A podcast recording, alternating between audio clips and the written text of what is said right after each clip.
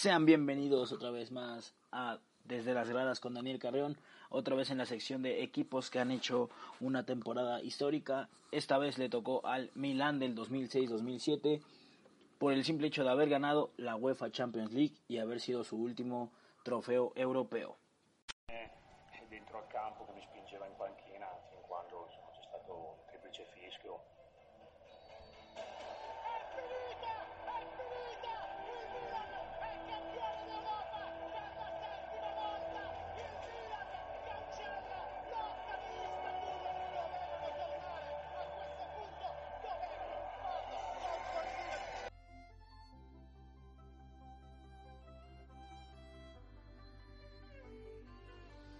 Empecemos con la plantilla que tenía este conjunto italiano que estaba dirigido ni más ni menos que por la leyenda Carlo Ancelotti.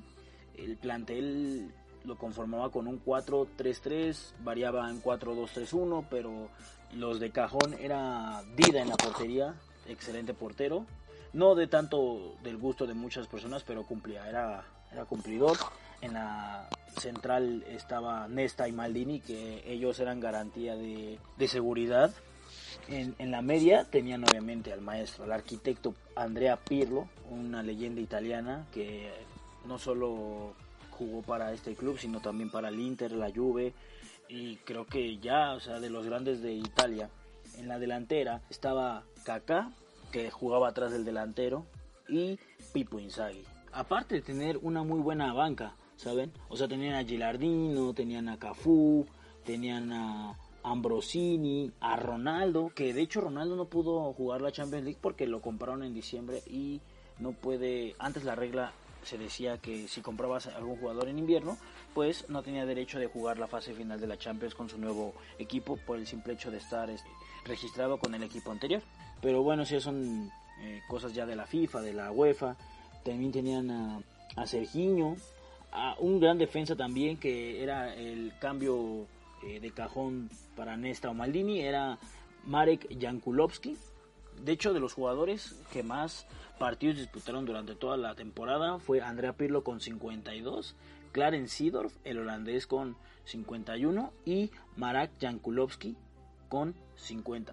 Eran jugadores que Carleto le tenía mucha confianza y estaban ahí siempre, ya sea Copa, Liga o Champions. Una vez que ya tenemos el equipo muy bien localizado, podemos decir que el Milan terminó en cuarto lugar en la Serie A. De 38 partidos consiguió 19 victorias, 2 empates y 7 derrotas, con 57 goles a favor, 36 en contra, con un total de 61 puntos. No le fue muy bien. De hecho, para ser cuarto en esa época, el Milan es que no, no tenía no tenía buen juego, es que ellos estaban decididos a ir por la Champions League. Ahora sí, pasemos al tema fuerte. Consiguió el gran trofeo, pero antes de esto déjenles digo algo muy importante. La temporada pasada, en la 2005-2006, se decía y noticias italianas comentaban que varios equipos italianos habían amañado partidos, entre ellos el Milan, lo cual hizo que la web le dijera que no iba a entrar a la fase de grupos para la temporada 2007. Entonces, pues hubo un escándalo, la UEFA le quiso ayudar y simplemente le dijo, bueno, no vas a estar en la, en la fase de grupos, vas a estar desde los playoffs o sea, una fase antes para llegar a grupos y Milán aceptó, de ahí desembarcó todo para llegar a conseguir la orejona. ¿Cómo fue que consiguió la orejona? Bueno, comenzaría el 8 y 9 de agosto, lo cual el Milán se estrenaría en la Champions de esa temporada en la tercera ronda de playoffs y derrotarían 3 por 1 a la Estrella Roja de Belgrado. No cualquier equipo, es el mejor equipo de Serbia. Una vez dada esta noticia, ahora sí tendrían el derecho a entrar a fase de grupos. Lo hicieron de buena forma. En, el sorteo arrojó al Milan en, el grupo H, en el último, junto con el Lille de Francia, el AEK Atenas de Grecia y el Anderlecht de Bélgica. Todo comenzaría el 13 de septiembre en el San Siro, le ganarían 3 por 0 al Atenas en casa. Ahí nada más empezó con el pie derecho el conjunto de Ancelotti irían a Francia contra el Lille y empatarían 0-0. Para el 17 de octubre derrotarían, derrotarían en Bélgica al Anderlecht 1 por 0. Ahí ya se iban acomodando las posiciones. Normalmente un equipo sabe su, su destino hasta la cuarta, quinta jornada, ¿no?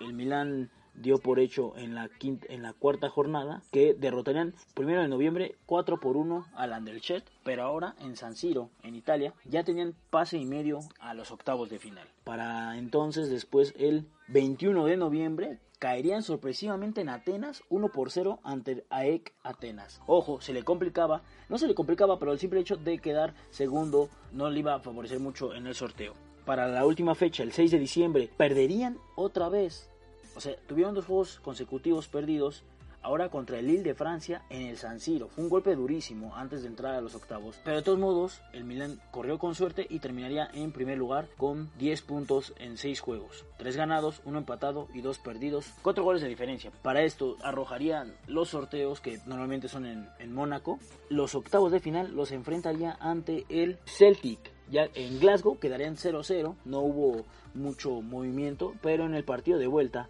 en el minuto 93, ojo, todavía se fueron a tiempos extras. Kaká, el jugador diferente, el brasileño, metía el gol y los colocaba en cuartos de final en aquel 7 de marzo del 2007. Para los cuartos de final, el conjunto de Milán se estrenaría en casa eh, ante el Bayern München y lo empatarían 2-2 con goles de Pirlo al 40 y con gol de penal de Kaká. Por su lado del Bayern Múnich empataría con dos goles de Van Buten. Todo se le complicaba 2-2, dos goles este, de visitante. Entonces tenía que ir muy cauteloso a el estadio el Bayern allá en Múnich, lo cual conseguirían dos goles enseguida, al minuto 27 y al 31. Primero con un disparo certero de Sidor, cuatro minutos después Inzaghi colocaría el 2 a 0 y el partido se definía. Con esto ya estaban en semifinales. Un paréntesis, o sea, imagínense empezar desde los playoffs hasta llegar a semifinales. Creo que no se lo esperaba ni la UEFA, no se lo esperaba ni el propio Milan, pero a base de esfuerzo, porque como se los comenté, tenían una plantilla exquisita, nombre por nombre, jugador por jugador, eran muy superiores, ¿no? En esa época era increíble tener a Pirlo, Kaká, eh, a Sidorf en la media cancha, a Gattuso con su garra, eh, la seguridad de Nesta y de Maldini y la portería segura con Dida para mí creo que era válido que, el Milan consiguiera esto. Para las semifinales, el equipo se enfrentaría al Manchester United. O sea, esto es un clásico. Milan-Manchester en toda Europa. en serio, se los recomiendo. Deberían de ver esa, esa serie donde el Milan consigue ganarles. Pero fue un deleite ver jugar a Kaká. En serio, no lo había visto de una u otra forma. Kaká fue el encabezado de llevar al Milan a conseguir la orejona. Por el simple hecho de hacer todos los goles, todas las asistencias que llegó a, lograr y gracias a eso fue merecedor al balón de oro de, ese mismo año que, que, se lo mereció por mucho. Ahora bien, el partido empezó en el 24 de abril en Old Trafford y perderían sorpresivamente 3 por 2 con gol de Cristiano y 2 de Rooney. Por parte de Milán Kaká metería los dos goles. Iban pues no tan cabizbajos porque tenían dos goles de, visita. Tenían que ir a hacer uno mínimo a su estadio, a San Siro. Pero, ojo, sorpresivamente, a los 10 minutos Kaká ya había metido el primero. Estaban empatados 3-3 en global. los dos goles de visita le ayudaban mucho, le favorecían en la seguridad para controlar el partido. Y así fue.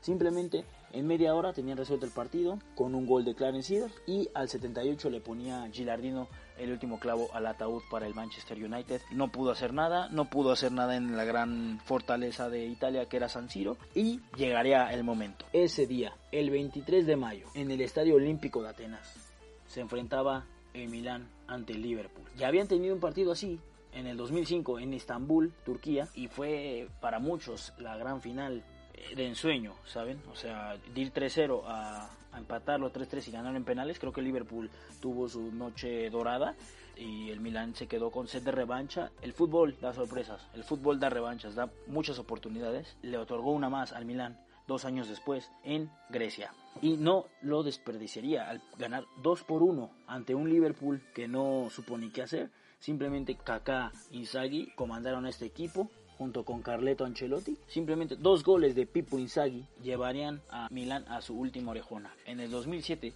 han pasado ya 13 años desde que el Milan no consigue una Champions, ni mucho menos clasificar a, una. La última vez que clasificó me parece ser en la 2013-2014, que fueron eliminados en cuartos de final por el Atlético de Madrid, que a su posterioridad el Atlético llegaría a una final en Lisboa, pero hace mucha falta ver al Milan en una Champions. Esa esencia del fútbol italiano, esa esencia de, garra, que el conjunto lo caracterizaba. Esperemos pronto regrese. Este año le tocará jugar Europa League y creo que tiene una plantilla buena, muy joven, para ir de a poco, ir subiendo escalones. es un gran reto la Europa League, entonces yo le deseo lo mejor a él y a, y a Pioli, pero lo que hizo este Milan con Carleto Ancelotti en el 2007 es de aplaudir. Eh, ha sido una de las mejores plantillas que ha podido existir en el fútbol italiano y en el fútbol europeo. Muchas gracias, otra vez como les comentaba, gracias a ustedes por votar, gracias por seguir escuchando mis podcasts. Soy Daniel Carreón y esto es Desde las Gradas.